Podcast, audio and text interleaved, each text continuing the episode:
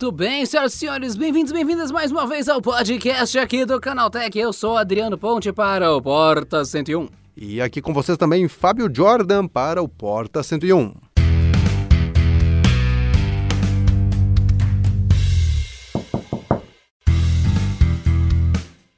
Google Pixel 6, Google Pixel 6 Pro, muita polêmica, ousadia e alegria com mais celulares oficiais do Google lançados que mudaram tudo, só que não. Bom, mudaram algumas coisas pelo menos para a gente poder fazer esse podcast e trazer as novidades para moçada, né? E nesse sabor de Google Pixel novo, de novo celular oficial da Android, isso aí é Android puro, lindo, maravilhoso Android puro. Vamos para este Porta 101 para falar de novo de Google. Para você que perdeu, a gente chegou a falar sobre isso, foi muito bom.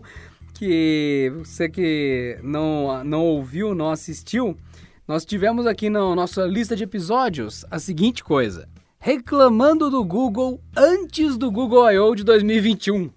Lá atrás a gente falou isso uma vez, faz o quê? Faz uns 20 episódios pelo menos. E eis que nós temos mais uma vez Google, temos Pixel e agora a gente pode falar com as coisas lançadas, com as confirmações. Então a gente pode falar bem, pode falar mal, do jeito certo. Então, bora!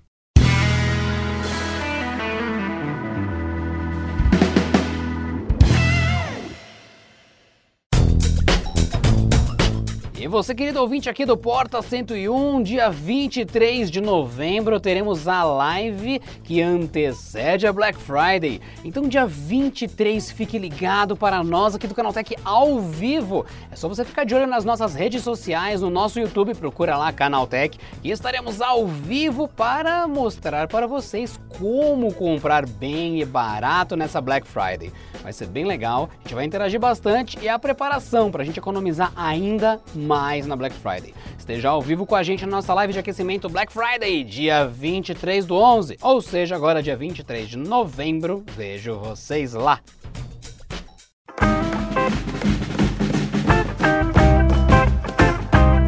Muito bem, Fábio Jordan, você acompanhou o evento e tudo mais que o Google fez recentemente.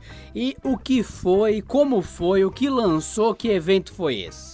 É, este evento aí foi mais ou menos no meio aí do mês de outubro, né, que a gente teve, é, lançando dois aparelhos Google Pixel 6, que é o Pixel 6 normal, e o Pixel 6 Pro. Então, seguindo a tendência da Apple, de outras tantas marcas aí, é, a gente tem duas configurações similares em design, que mudam levemente o tamanho da tela, é, e que também mudam configurações como câmera que no caso as versões Pro geralmente têm trazido as lentes teleobjetiva e as versões comuns têm trazido tirando a teleobjetiva, trazendo aí a ultra wide e a grande angular normal, né? Então, uma coisa que a Google anunciou para começo de conversa é o novo design, tá refinado aí, muito bonito o design, com cores, é, digamos que chamativas, não no sentido de cores vibrantes, mas são mais tons pastéis. Aí ela postou nessa.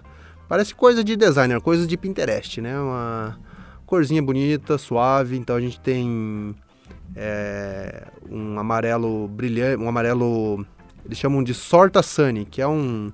Ama... Sorta Sunny é ótimo! É, que é um amarelo. É, amarelo clarinho aí, um bege, sei lá, junto com um laranja.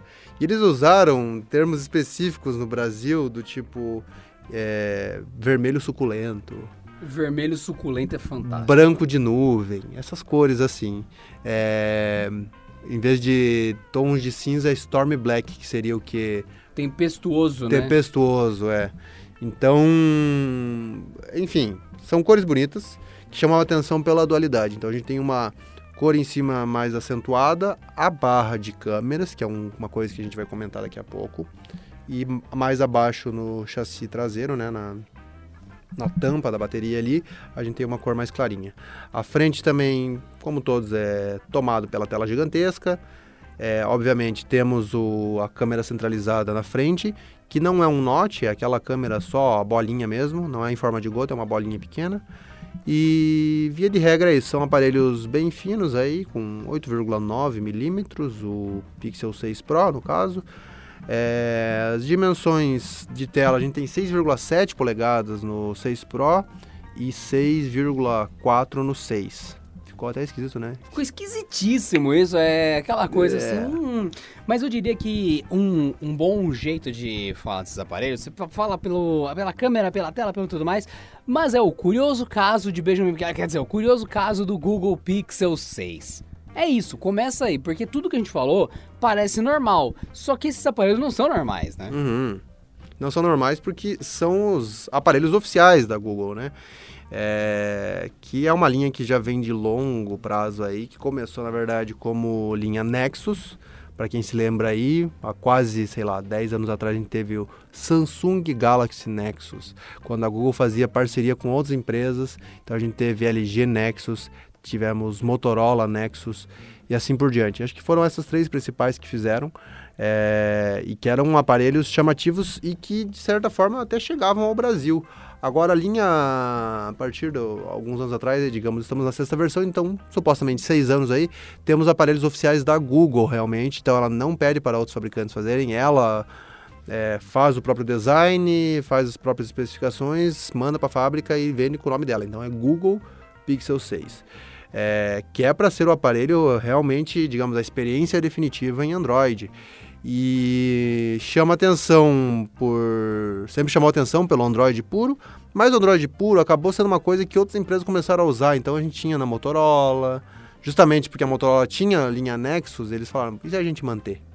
O que, é, o que é sempre uma boa ideia. Você tem um Android pronto. Se você não mudar nada? Isso só. É, é uma. é um- você poupa trabalho, né?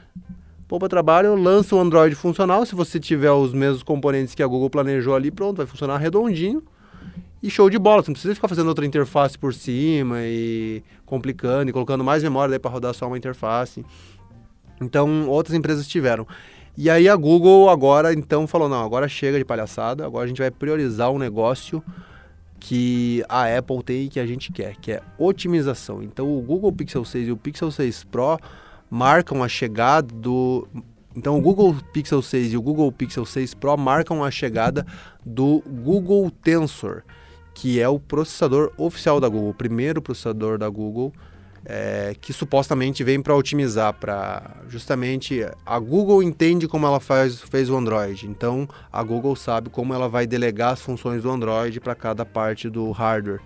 Então as pessoas estavam ansiosas por isso e digamos que no evento eles deram bons exemplos aí e além disso no evento eles lançaram o Android 12 que vem para usar novas funcionalidades desse hardware. Eu acho interessante isso, porque quando você fala, ah, lançou o Google Tensor. Então, um jeito fácil de explicar é a introdução de um novo vacilo do Google para o público, porque toda vez, nossa, olha esse óculos aqui com câmera e realidade aumentada, o que poderia dar errado? Tudo deu errado. Olha só essa bolinha aqui chamada Nexus Q, que vai ser um grande meio de você ouvir mu... Deu errado. Ah, esse aqui é o Nexus Player, vai ser perfeito, é o Hockey Bucket, né? O disco de hockey pra você ver música, ver, ver música não, ver música, ver vídeos e tudo mais, vai ser melhor que deu errado também. Tudo que o Google faz tem uma chance de ser tipo, oh meu Deus, isso foi um erro. E o Google Tensor, para vocês que estão vindo, ah, o Tensor, tá, Tensor. Que, que é o Tensor?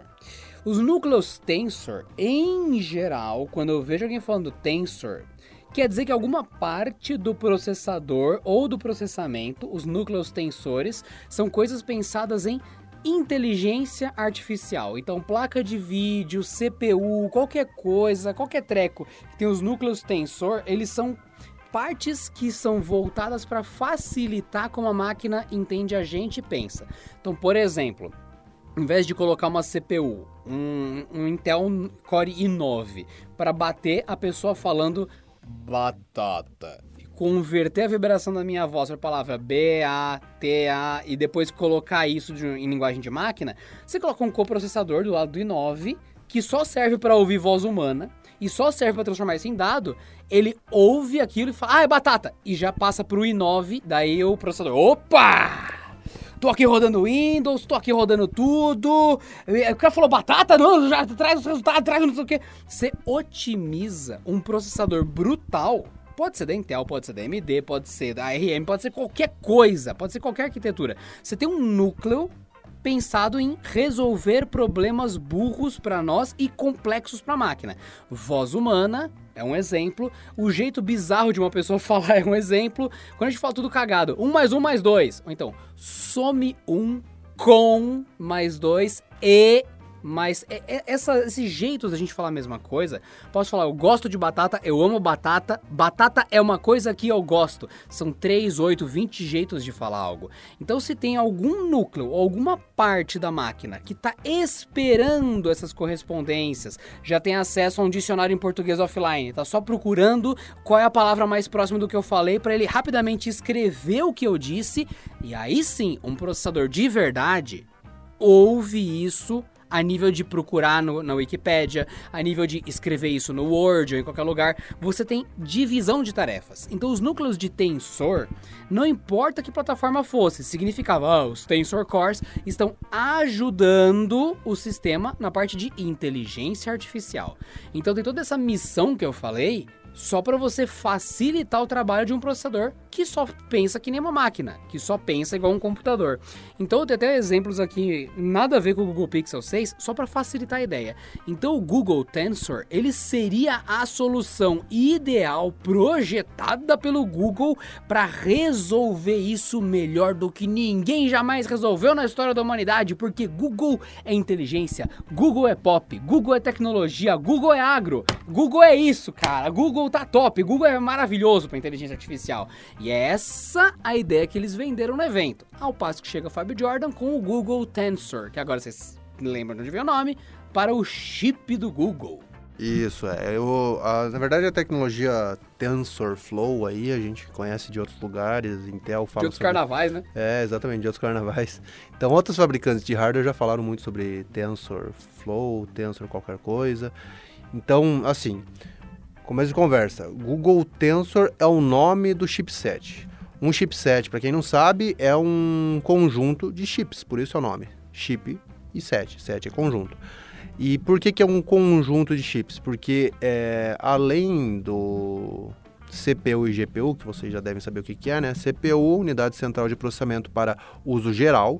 Então, se o seu processador sempre falar, ah, meu processador tem Snapdragon octa-core, então, normalmente quando você está falando do Snapdragon octa-core, você está falando só da CPU, porque mesmo o Snapdragon é um chipset que tem outros componentes ali dentro. Você vai ter componente de rede, você vai ter componente de vídeo, vai ter componente de áudio, não sei o que. Então, são vários itens que você pode ter no mesmo chipset.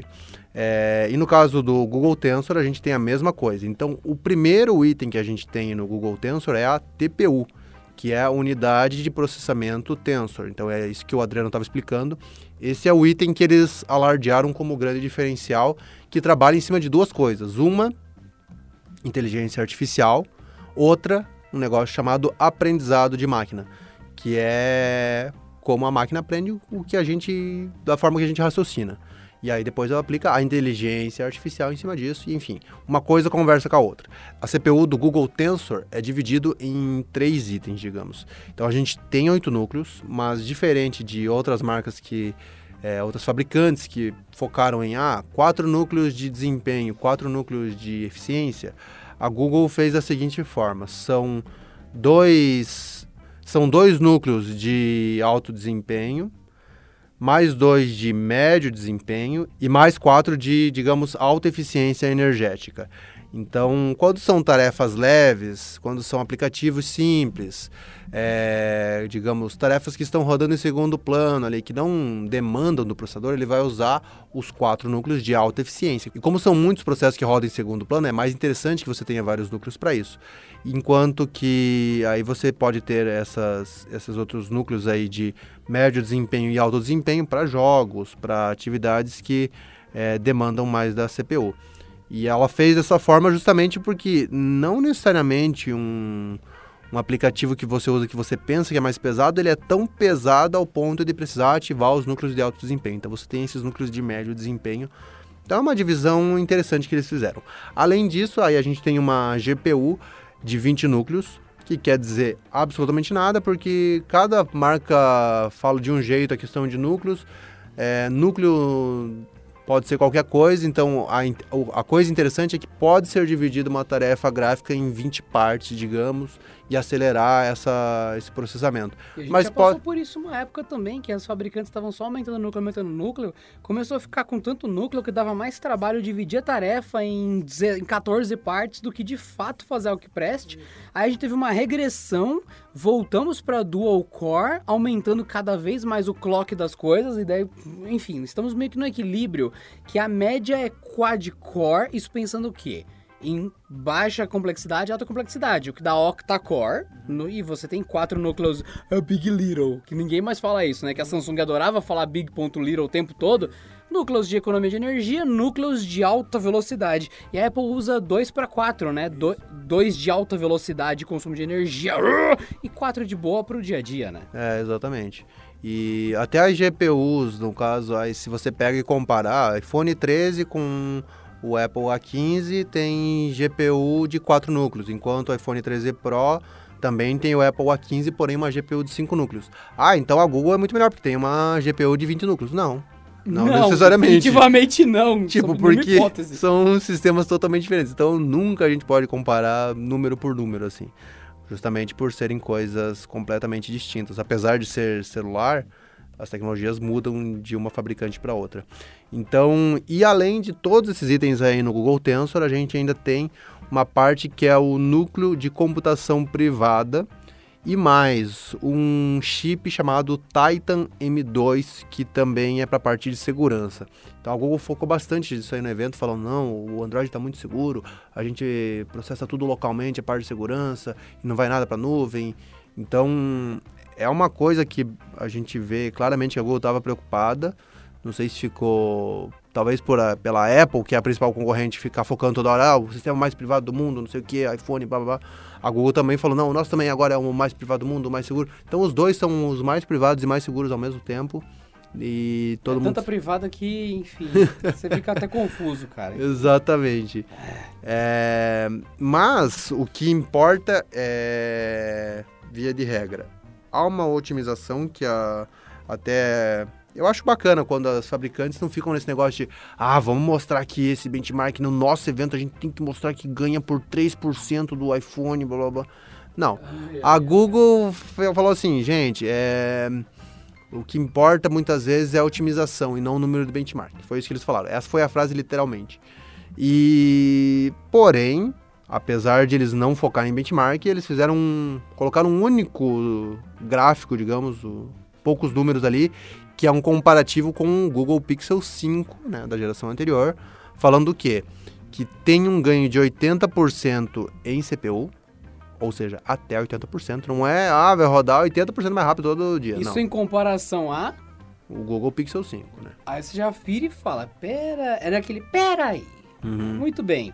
Aí você vai olhar, falar, em comparação ao Google Pixel 5, você vai entrar no site do Google, você vai fazer o seguinte exercício, Pixel 5, você vai escolher entre o Pixel, o Pixel 5A e o Pixel 5, já não confunda, então Pixel 5.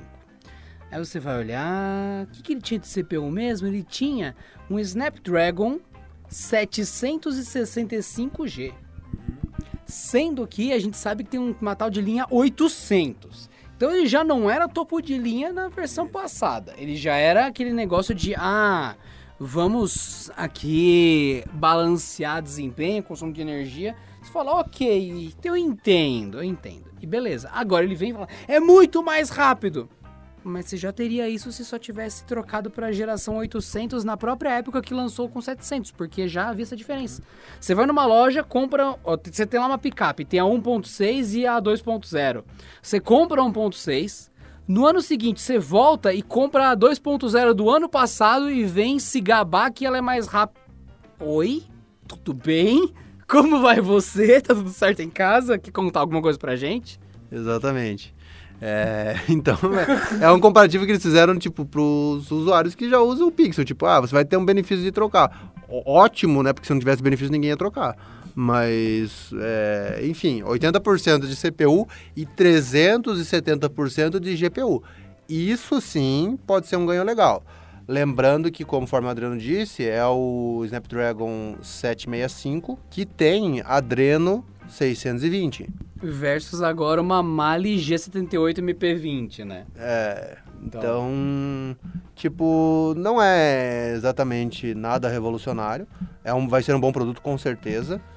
É, mas eu acho que o que convém a gente focar e entender é isso. É próprio da Google. Quer dizer que é bom? Não necessariamente, mas quer dizer que pode ter, que vai estar otimizado? Muito provavelmente vai estar otimizado por conta de, conforme a gente disse, a Google entender o que ela faz com Android e fazer um negócio que pense conforme o Android pensa e divida as tarefas conforme o Android já divide. Então, nesse sentido, é, faz muito... Nesse sentido, faz muito sentido, tá? É, e, enfim, temos é, versões com variadas configurações de memória RAM, começando lá com 8 GB no Google Pixel 6, indo até 12 GB no Pixel 6 Pro. Um detalhe legal é que temos DDR5 agora. O que eu acho interessante é que esses ajustes, eles meio que parecem o Google correndo atrás de tapar buraco. No passado, o que, o que, que acontece? Para quem nunca usou um celular do Google, vamos voltar para 2013, quando o Moto X, o Motox, o Moto X começou a responder o comando OK Google. Isso foi uma coisa fantástica não tinha muito referência de outros aparelhos que faziam isso. O celular bloqueado no seu bolso, você falou, ok, Google, ele acendia a tela, tava ouvindo, e era o início do Google Assistente ouvindo uma palavra 24 horas por dia, porque no Moto X, que era a época que a Motorola era do Google e não era, aquela bagunça que foi naquela época, que teve aparelhos bem legais nessa época, o que, que acontecia? Tinha um coprocessador tinha uma pecinha só esperando alguém falar no ambiente isso. Ou seja, o impacto na bateria era mínimo e você tinha o que todo celular hoje em dia tem, mas na época não era comum. E você forçava isso em outros celulares, eles ficavam com o chip inteiro ativo o tempo todo, gastavam uma bateria doida para ouvir o mesmo OK Google que não aquecia nem gastava bateria no Moto X. Quando você vem para os Google Pixel atuais, tem um monte de outras rotinas ali o tempo todo, no estilo do OK Google. Se você entrar no Google Maps agora e colocar a linha do tempo, você vai ver que vai aparecer quando você estava a pé, quando você estava correndo, quando estava de carro e inclusive tem a diferença de quando estava de carro, de ônibus ou de trem, porque o Google processa com a inteligência dele nos servidores e com os dados que o seu celular sente pelo acelerômetro e outras coisas que tem ali. Deslocamento. É, o seu deslocamento também, o seu GPS, tudo. Ele sabe que você estava a pé. Não, tava balançando demais. Ele tava de ônibus, não de carro. Você não estaria nessa posição. E ele sabe, ele acerta muito. É muito legal, inclusive. Isso tudo são coisas rodando de fundo. É GPS rodando de fundo, é processamento de acelerômetro, de outras coisas, giroscópio e tudo mais, o tempo todo funcionando. E além de tudo, o chip está procurando ouvir OK Google de fundo o tempo todo e um monte de coisa acontecendo o tempo todo todo. E na linha Pixel também o microfone fica o tempo todo ouvindo as músicas que tocam para identificar qual é a música. É muita coisa acontecendo 24 horas por dia. Então você fala, peraí, que atividades são essas? Tudo de aprendizado de máquina. Machine Learning, inteligência artificial. E quando você pega um Pixel com Snapdragon, o que a gente acabou de citar, muitos usuários reclamando de superaquecimento, consumo de bateria, porque o chip da Qualcomm não é pensado para esse exagero de inteligência que é o Google. Então essa resposta de agora do Google Tensor é um chip de 5 nanômetros, então opa, peraí, ele não é potente, igual alguns chips atuais, mas ele é novo. Está sendo feito em um processo de 5 nanômetros, então ele é atualizadíssimo. Pegaram um Fuquinha velho e refizeram do zero, colocaram placa preta, trocaram o motor, tudo. É, tá, tá, opa! Peraí, então não é um Fuquinha velho. Tá atualizado. É um New Beetle. Tem, é, então, tem, tem, cheiro de New Beetle, cara de New Beetle, mas é, tá, foi feito no, hoje, tipo, acabou de sair o projeto novo. É, mas é com motor elétrico. É, então, dá essa impressão. Caraca, é uhum. é melhor ou é limitado igual ao anterior? É nesse momento que a gente está. É nessa dúvida que a gente está. Se você pegar, por exemplo, os testes de benchmark que vão sair agora, tem pontuação dando que o Apple A12 de 3 anos atrás... Do iPhone XS. Exato! Tem mais desempenho que o Google Tensor de agora. Então, só, peraí, o processador de 3 anos atrás tá ganhando do desempenho do Google Pixel 6? Sim, O Google avisou que sim, que ele é mais, entre aspas, mais lento que outros chips ou não tão potente quanto outros chips. Mas ele falou no evento: o objetivo não é esse. Vocês vão fazer os testes, vai dar tudo cagado os testes. Mas a ideia é que ele ouça 24 horas por dia no seu bolso, calcule as coisas 24 horas por dia no seu bolso, sem esquentar, sem gastar bateria e fazendo mil e uma Skynets no seu bolso sem te punir por isso. Então ele seria o celular mais inteligente de todos. Só que eu ainda não tenho um robô no bolso. Eu não falei, Google, suave, ele, suave, irmão, beleza, beleza. Bora trocar umas ideias, trocar umas ideias, irmão, como assim? Ele não tem tudo isso. Aí eu penso, é legal o celular super focado em inteligência. Só que eu ainda não consigo ver um jeito de eu chegar para vocês que estão ouvindo e falar, é isso e isso que você ganha mais.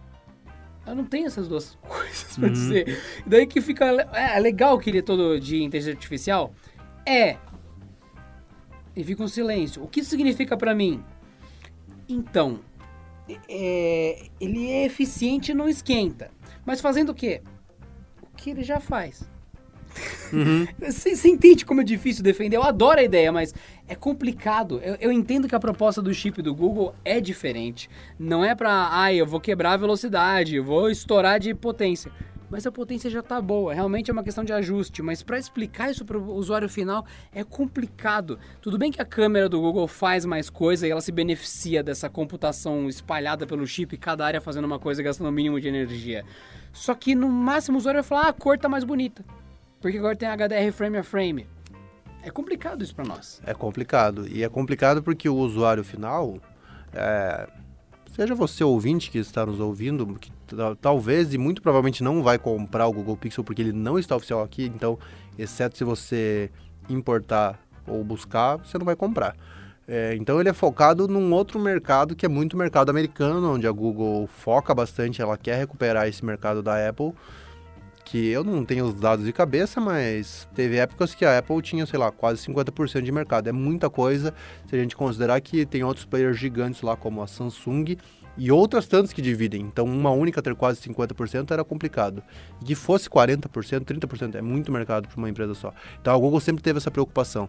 É, e para esse usuário, que é quem às vezes a Google quer convencer, porque não é porque o cara usou iPhone muitos anos que ela, ele não pode trocar para o Android. E justamente porque ele espera é, uma coisa otimizada. E aí se a Google promete, ó, oh, opa, agora a gente tem o nosso otimizado. Aí fica interessante. Só que aí, ao mesmo tempo, ah, no evento não mostraram nada, todas as demonstrações foram legais. Por outro lado, se depois começam a sair números de benchmarks em que o Apple A12 passa, e assim, se você pegar o iPhone XS, qualquer produto com Apple A12, você já tem todos esses recursos. Todos eles vão ouvir o comando da Siri instantaneamente. Eles vão ter todos os recursos do iOS 15.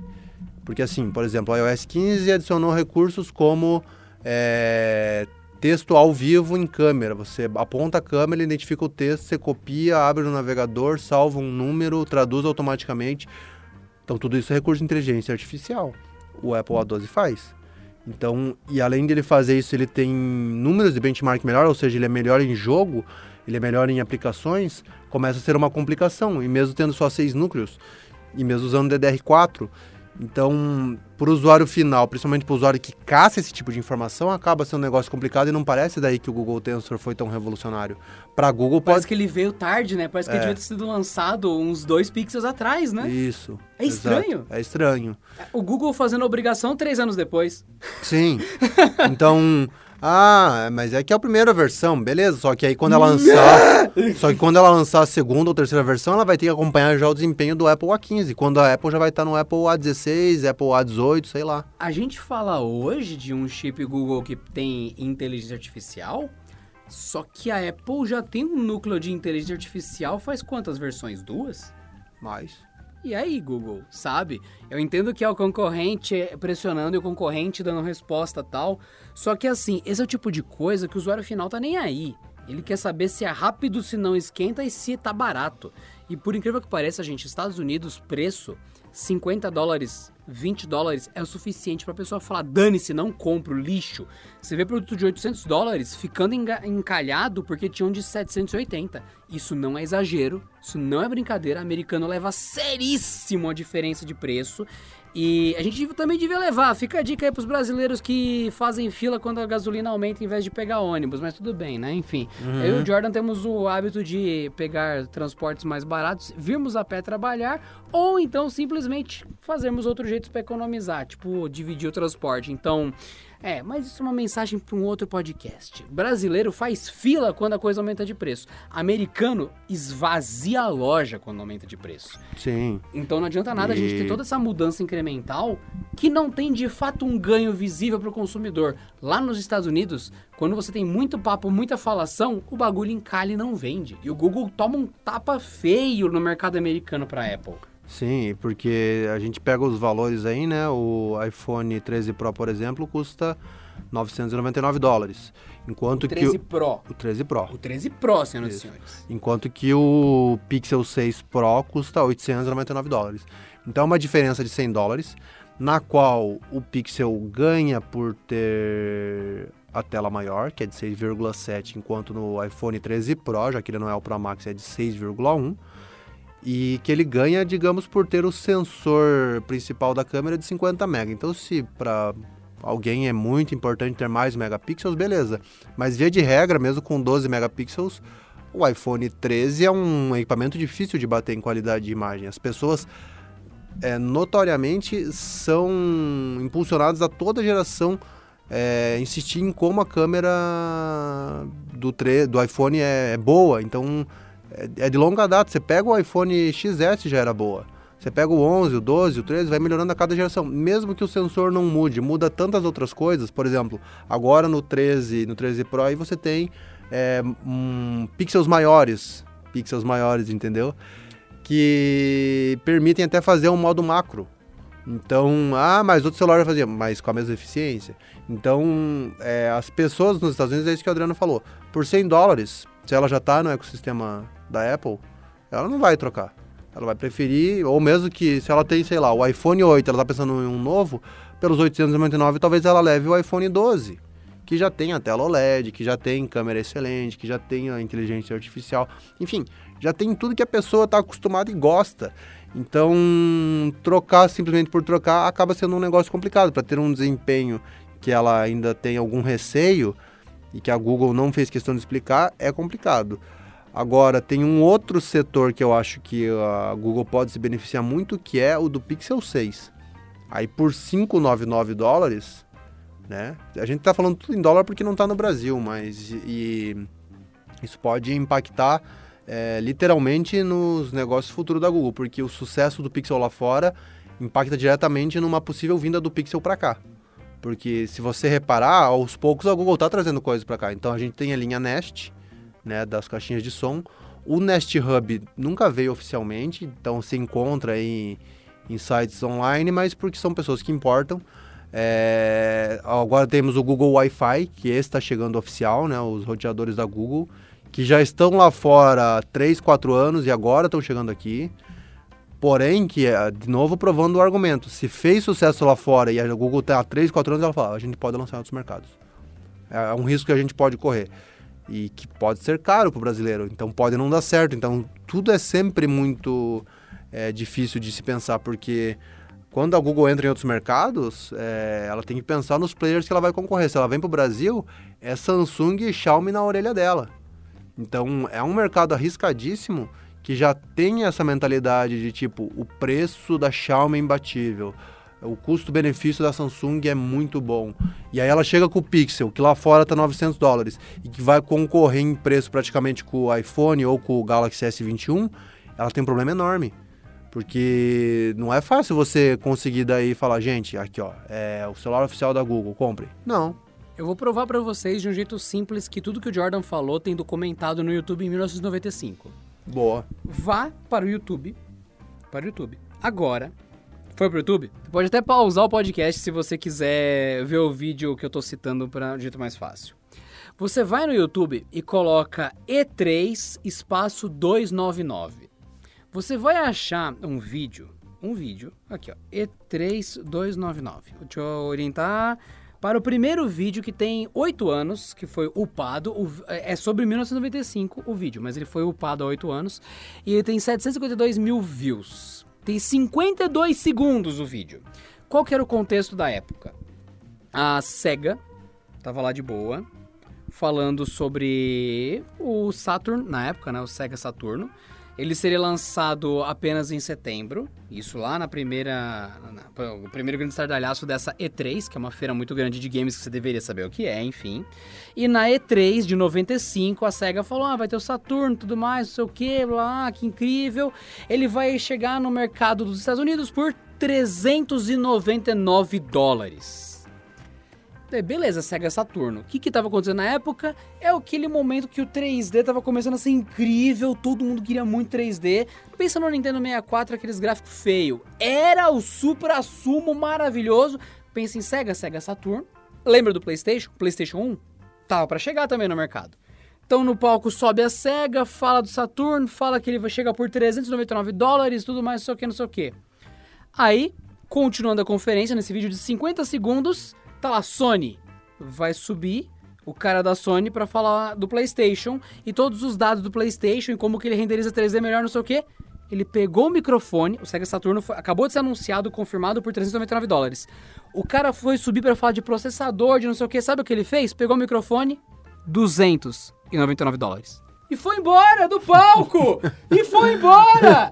O cara... Eu cubro a oferta. Exato, o cara não falou nada do PlayStation, ele só subiu 100 dólares a menos. E foi embora! E o resultado tá aí, mano. Você tá, no uhum. PlayStation 5, Xbox, Sega nem fabrica mais console. É, exato. É esse o nível de complexidade da coisa. Uhum. A gente tá aqui discutindo qual chip que tem computação heterogênea vai dividir as tarefas. Só que o mercado lá é nervoso, cara. Sim. Você tem um vídeo de 50 segundos que prova isso. É. De 95. Os 100 dólares podem fazer diferença para Google, mas para ela convencer os usuários que já pagam, quem já paga mil paga 900. Quem já paga 900 paga mil e vice-versa. Então, o cara vai ser convencido nem tanto pelo preço, mas muitas vezes pelo que já é confortável para ele. E, e é isso, uma diferença de preço que pode aniquilar uma marca. Não é o caso da Google, que depende de. Tem outros N serviços, outras. E tipo, a gente já está na sexta geração do Pixel. Ele já se provou que consegue vender mas a Google não quer só vender, ela não quer só manter essa fatia de mercado dela, ela quer crescer. Não por acaso ela vem otimizando a cada geração, lançando o próprio processador. Tudo isso é um investimento muito caro. Sai caro você desenvolver um processador, sai caro você fazer novos recursos de câmera. Que os caras falaram ali, ah, processa 60 quadros todos com HDR, mescla tudo e blá blá blá. É, só a Google faz? Não necessariamente. Ué, a gente tem iPhone que faz Dolby Vision que é uma tecnologia bem, é, digamos, requisitada. A Google em algum momento citou Dolby Vision? Não citou. Então, é, às vezes é até essa questão de o que você vai fazer propaganda é o que vai vender. Então, a, outras marcas às vezes focam nessas coisas de ah, vamos, não vamos falar em HDR, vamos falar em Dolby Vision, vamos falar em Dolby Atmos, vamos falar em som espacial o marketing é a alma do negócio. A propaganda é a alma do negócio, sempre foi. E aí você subir no palco lá, que não teve palco, que era todo um evento gravado, né? Mas é, falar, ah, número de benchmark não importa, que a gente faz é, as coisas inteligentes. Tá bom, mas isso significa que as outras marcas não fazem inteligente? Não. Significa que elas são pior no benchmark? Muito menos, talvez elas são melhores. Como, como é provado, uma semana depois as pessoas vão comprar principalmente não só as pessoas consumidoras, mas os sites confiáveis, grandes, os youtubers grandes vão comprar, vão testar lado a lado, porque no fim das contas é isso que os caras querem, é polêmica e vai provar, falar, gente, tá pior do que o iPhone XS e tem a mesma inteligência artificial. E aí? Como é que fica? Você tá entendendo? Então, e os caras lá nos Estados Unidos, aqui no Brasil a gente tá engatinhando, mas lá eles estão brigando para fazer a casa inteira conectada, o ecossistema inteiro conectado. Então, é só uma questão do Google Pixel, não, é uma questão de todo o ecossistema que o cara tem. Então, ele vai ter daí o Wear OS, que agora tá voltando no celular da Samsung, no celular não, no relógio da Samsung, e a Google tem o próprio relógio, A gente tá ouvindo essa história há tanto tempo já do Pixel Watch que não vai, não sai, não vai, não sai. E eu olho os aparelhos com Wear OS, tudo com uma bateria ridícula, com processador sempre meio truncado. Vem a Qualcomm, lança o Snapdragon 4600, se eu não me engano. É, acho que é 4600 mesmo, que é o, o Snapdragon Wear atualizadinho. É 4100, se eu não me engano. Acho que é 4100. Eu não sei de cabeça. Então, você pega um Snapdragon lindo, bonitinho, feito pra, pra relógio. E ele já na segunda versão, que teve o 3100, se eu não me engano, antes, que era uma porcaria, que era o 2100 reformulado para gastar menos energia. E não, cara. Não, não, o Google não usa, mas a Qualcomm faz. E daí só tem uma fabricante que usa isso por hora, que é a Mobvoi, que só tem um relógio no mundo, com dois agora, né, porque teve o um, no, um novo TicWatch deles, mas que nem vende no Brasil e que nem é do Google, é de uma empresa chinesa que na verdade tem um nome em inglês para vender na Europa e que você fala, caramba, mas o Google não é o dono do sistema? É, mas tá jogado. É, existe, só não funciona direito. Mas coloca a Samsung no meio para ter o, o, Galaxy Watch 4. Mas que também não usa esse chip, usa um Exynos adaptado pro sistema. E daí o ah. roda com a interface da Samsung por cima. Ai, cara, nossa, que bagunça. E esse é sempre o detalhe. A Google. É 4100 ela... mesmo, acabei de ver aqui. Aham. Uhum.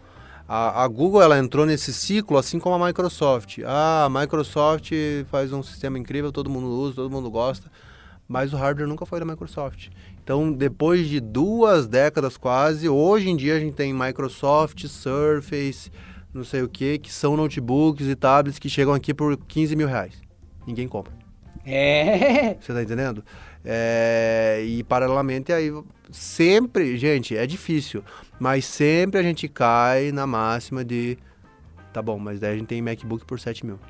Você tá entendendo? E não, é, e não é querer ser fã da marca, mas é a realidade, é o, é o principal concorrente. Todo mundo quer bater na tal da maçã. Todo mundo tá preocupado com esses caras. Porque esses caras estão fazendo cada vez mais integrado, esses caras estão cada vez mais in, incluindo inteligência, diminuindo o preço, não sei o que, não sei o que lá. E é excelente que os outros façam e corram atrás para termos alternativas, mas o problema é que às vezes as alternativas demoram para chegar, chegam com um desempenho defasado, é, demora para ter a integração, demora para ter os outros é, dispositivos no ecossistema, por exemplo, né, o relógio que a gente está falando. Cadê o relógio da Google? Porque para que, que eu vou ter nada. só o Pixel? E daí se eu, só que se eu já tenho todo o ecossistema da Apple, e daí o meu Apple Watch não funciona com o Google. E daí eu vou ter que usar o da Samsung. E o da Samsung, o Galaxy Watch 4 não sincroniza tão bem com os celulares que não são Samsung, porque a Samsung também quer travar o ecossistema deles. Então, cara, é um é toda uma discussão que nunca é, é, fácil de resolver, porque não é só tipo, ah, vou comprar o Pixel 6 porque eu só uso o celular.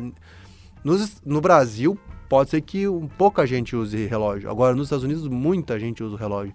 E muita gente usa assistente pessoal. E aqui não tem nem HomePod Mini para vender, mas lá vende HomePod Mini, porque as pessoas querem construir o ecossistema com a Apple TV, com não sei o quê.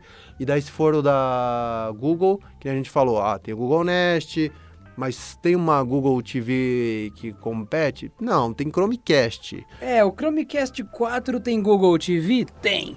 Mas é. é, é mais ou menos. É, é, bom, eu gosto, mas. Ah, é complicado. Tudo é. no Google é incompleto. Por que, que eu fico usando? Por que, que eu faço isso comigo, Jordan? Por eu não quê? sei, a gente gosta de sofrer. Cara, eu uso o relógio do Google, assistente do Google em casa. Ai, tu... Você ai. gosta de Chromebook? Eu gosto de Chromebook, irmão. Eu gosto de Chromebook. Exatamente. Ai. Então, ó, até tirou da, do peito esse, esse fardo. e nada contra o Chromebook, mas a gente pega o Chromebook, por exemplo, já que estamos falando de Google em geral, o Chromebook, qual a sua opinião, Adriano? O Chromebook ele concorre com o MacBook? Para mim o Chromebook só concorre com o MacBook se a pessoa usa texto e coisa básica. Se ela usa como PC de verdade, o Chromebook não é um PC de verdade. Ele não toma concorre. um pau do pior Windows e ele toma um pau do pior Mac. Ah, nada a ver isso aí. Instala Steam no teu Chromebook agora. Ah, tu não instala, né? Porque o Windows mais chechelento que você vai achar, você vai você instala Steam e roda aqueles joguinhos indie que qualquer máquina roda. Aí você pega uma batata, uma batata roda Undertale. Undertale é um dos melhores jogos que a humanidade já produziu. E não depende de força de PC, depende de arquitetura, de sistema e tudo mais. Chromebook não foi feito para isso. Ele é um sub um subsistema, uma sub-rotina que roda o Chrome. Literalmente o Google Chrome. É, é um isso. navegador rodando as coisas dentro dele. Ah, então, mas Undertale eu rodo do navegador. Beleza. Age of Empires também?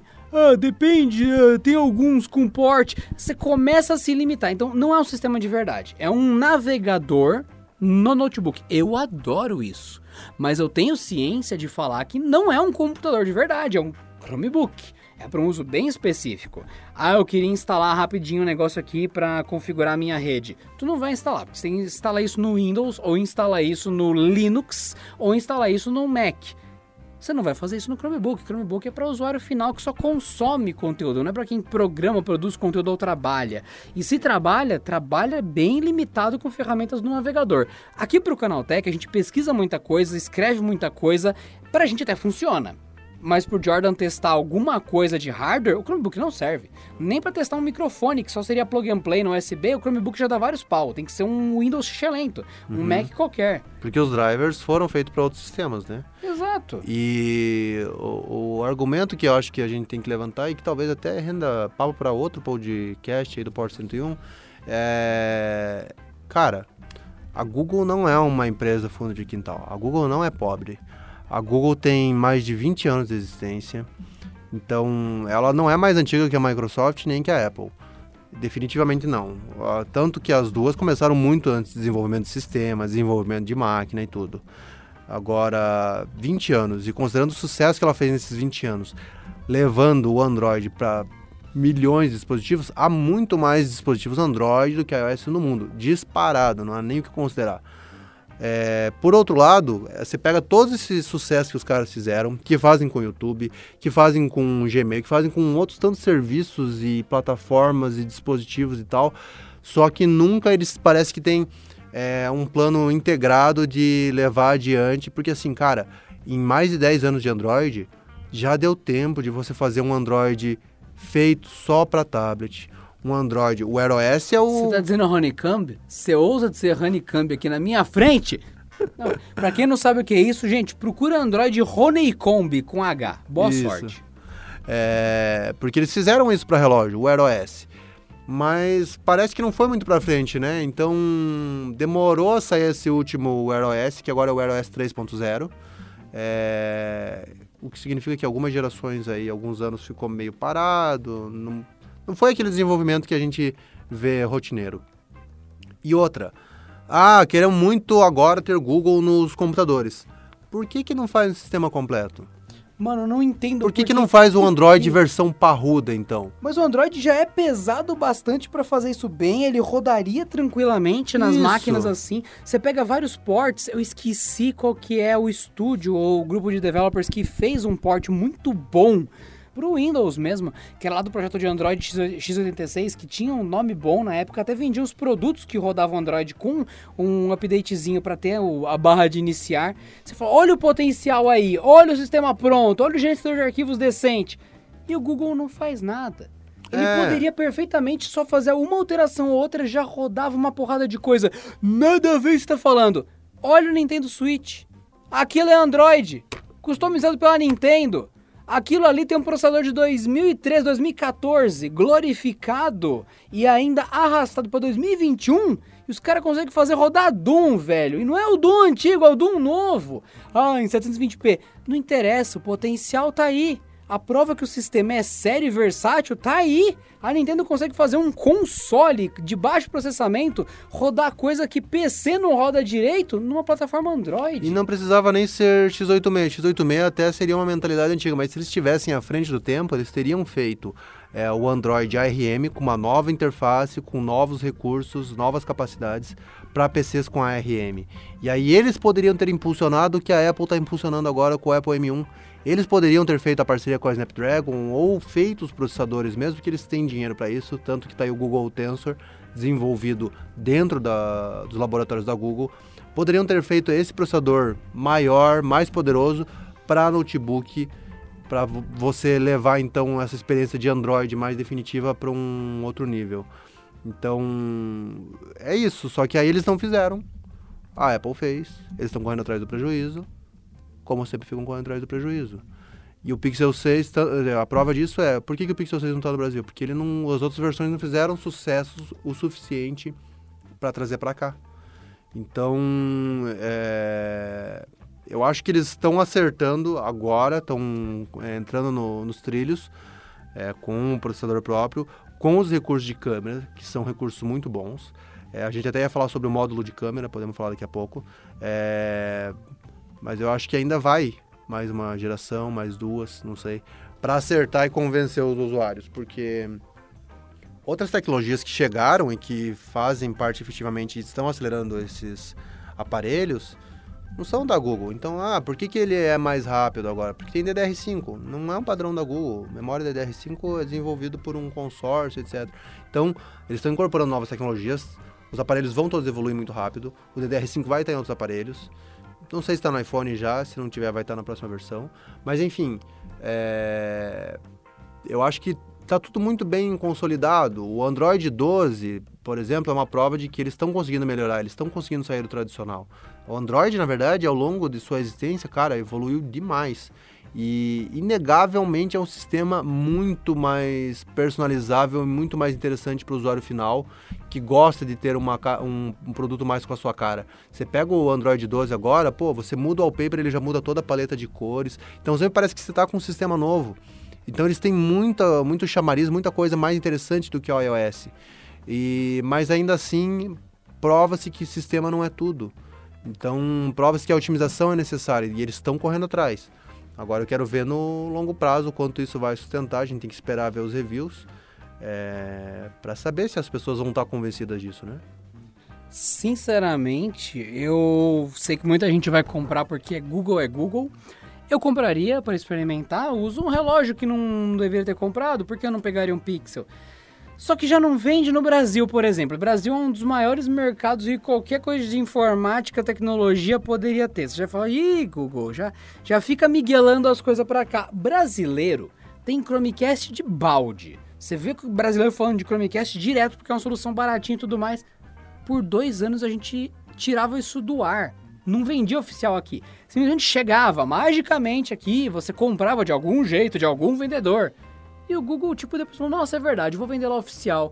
Pôs de uma cota. E o Pixel nunca teve essa atenção aqui. Quando teve foi porque a LG insistiu em trazer o Nexus. E é isso, acabou. Então eu fico pensando, cara, não vai vingar. O Google não quer que vingue. Ele tá lançando só pra não dizer que ele tá pra trás. Não vejo esse sucesso, não, viu? Porque é, o Google não vezes, se leva a sério. Às vezes eu acho que lança até pra ser uma vitrine do Android, assim, tipo, ah, esse é o Android que deveria ser. Android definitivo. A gente tem que fazer propaganda do nosso Android. Porque senão depois a Samsung vai e altera, e daí a outra interface, ninguém conhece o verdadeiro Android. Alguma coisa assim. Porque eles, eh, que nem você falou da Motorola, tinham comprado, depois venderam, agora é da Lenovo, não sei o quê. Então, a Google não sobrou com nenhum celular em mão, eles têm que ficar fazer os próprios. É. Porque desistiram da Motorola, que era uma excelente companhia deles terem. E desistiram. Tá, a Motorola, olha o quanto que a Motorola faz sucesso. Era uma porta de entrada muito fácil para eles levarem o Pixel para qualquer lugar do mundo. A Motorola continua vendendo muito bem. Hum. Mas problemas de administração, não sei, porque na Lenovo eles estão vendendo bem, pelo visto, né? É. Quanto que a Motorola não faz sucesso no Brasil? Muito. Então, é... enfim. Agora sobre, vamos falar sobre as câmeras rapidamente que... Você tá afim de câmera, né? Pra você, Pixel é câmera, né? É... Pra você que tava vendo até agora, isso aqui foi só a gente vomitando gratuitamente nas partes de processamento que você nem vai ver, nem liga, talvez, do hum. Google Pixel. E agora é a hora que o Jordan vai encher a boca e falar da única coisa que é indiscutível, que é fotografia Android e Google na mesma frase. É, e não só isso, né? Primeiro a gente tem essa barra nova de câmeras ali atrás, que a gente estava até discutindo anteriormente aqui antes do podcast, se essa barra nova é um recurso legal de design ou não é um recurso legal. Particularmente eu acho um recurso muito legal porque a gente pega vários dos celulares atuais, eles têm as câmeras é, geralmente de um único lado do aparelho. No caso, se você está olhando para a tela, ela vai estar à direita. Se você estiver olhando para a traseira do aparelho, às vezes ele vai estar à esquerda. Então, o módulo de câmeras, normalmente, ele é, tem um pequeno relevo ali, porque os sensores são grandes, e daí tem as lentes e tudo. E aí, quando você coloca em cima da mesa sem capinha, ele acaba ficando bambo. E no caso do Pixel 6, se você colocar sem capinha, que ninguém vai fazer no mundo, Mas enfim, se você colocar, ele não vai ficar bambo, porque ele vai ter um mini apoio ali, já que é uma barra completa. É, mas, além disso, eu achei uma forma inteligente de colocar, ao invés de ter, sei lá, um fogão de três bocas ali atrás, é, que fica esquisito. Se você já viu, por exemplo, os novos iPhone 13, as lentes estão.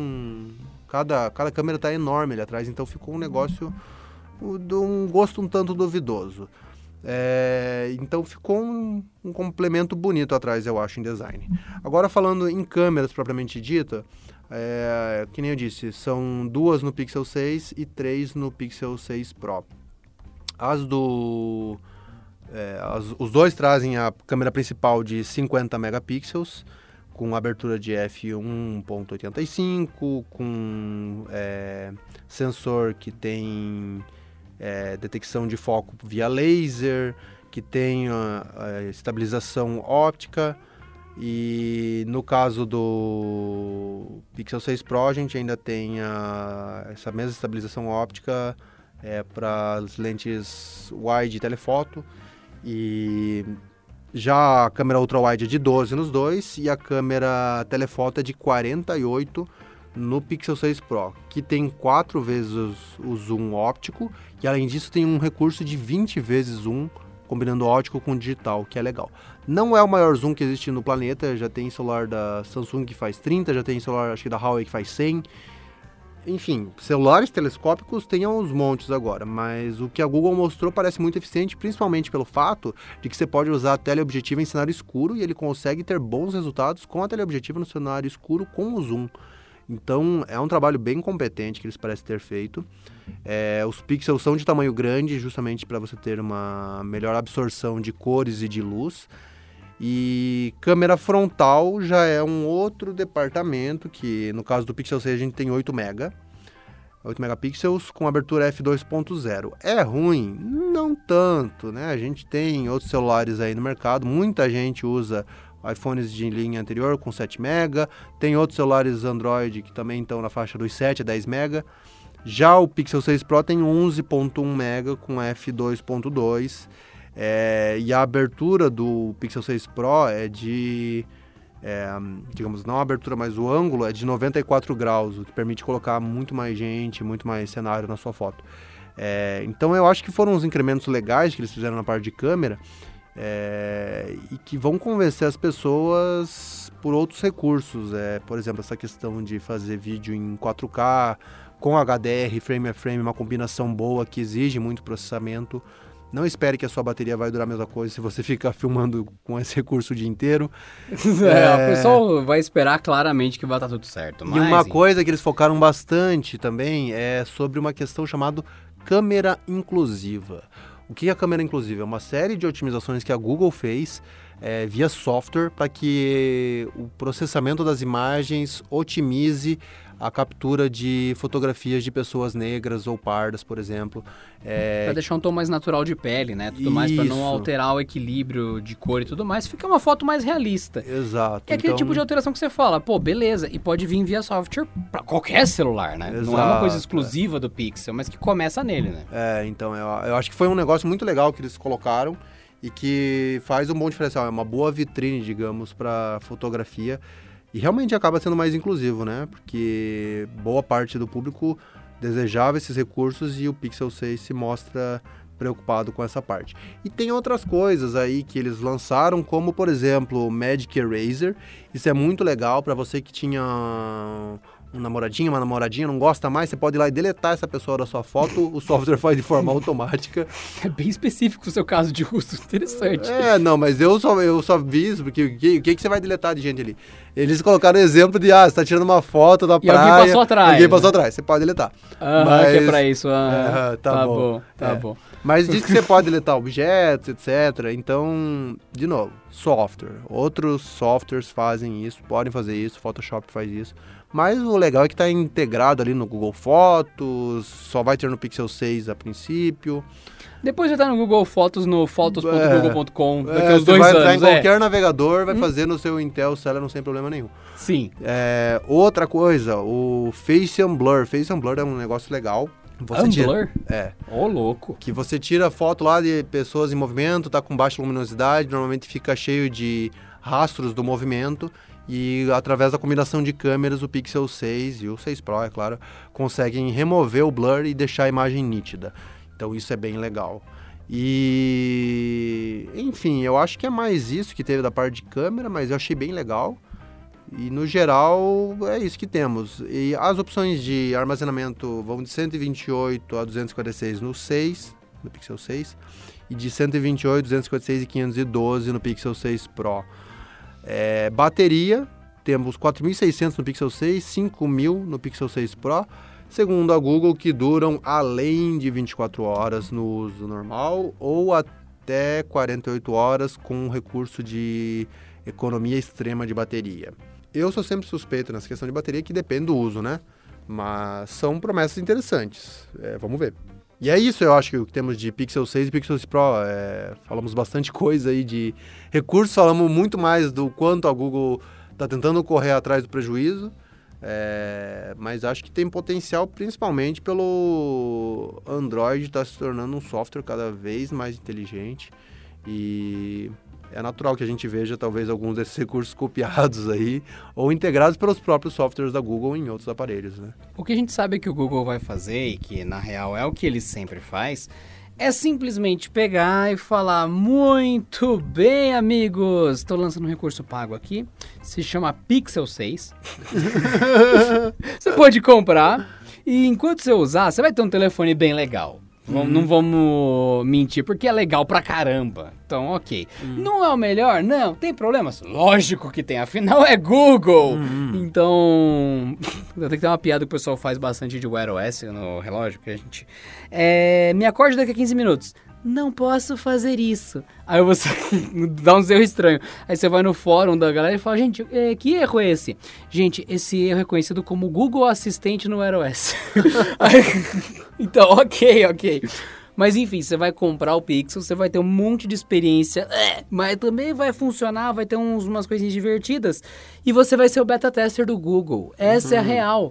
E depois que a galera usa isso por um ano, dois anos, o Google tem informação suficiente, tem testes suficientes para melhorar os produtos de verdade, que é o Google Fotos, que é o Android 13, Android 14, e todo mundo vai ter acesso a essas melhorias que quem comprou o Pixel foi beta tester e ajudou o Aí vai recurso a sair no existir. Google, no, vai sair no Galaxy S24 e daí a Samsung vai lançar como algo revolucionário, funcionando com 200% de desempenho, todo mundo vai falar, nossa. E quem teve o, o acesso inicial foi o pessoal do Pixel 6. É, Só que quem recebeu esse recurso funcionando vai ser o pessoal do Pixel 7, Pixel 8.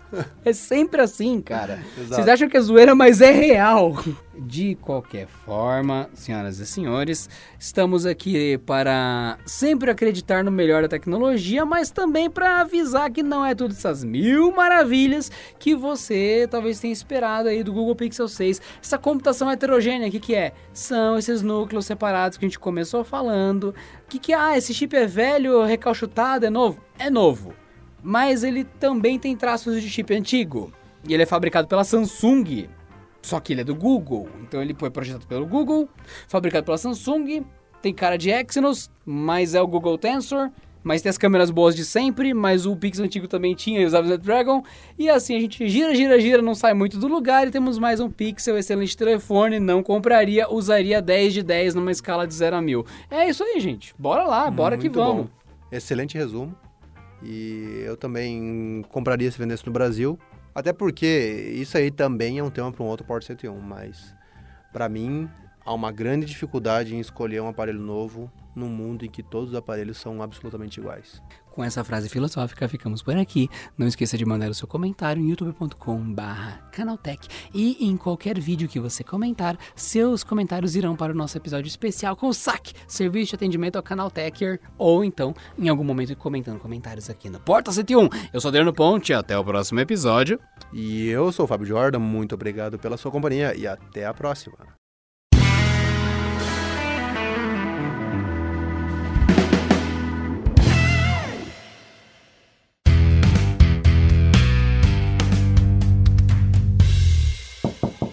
Este episódio contou com a edição de Vicenzo Varim. Não deixe de seguir a gente no Instagram, que é canaltech com CH no final, e também no YouTube, youtube.com barra canaltech.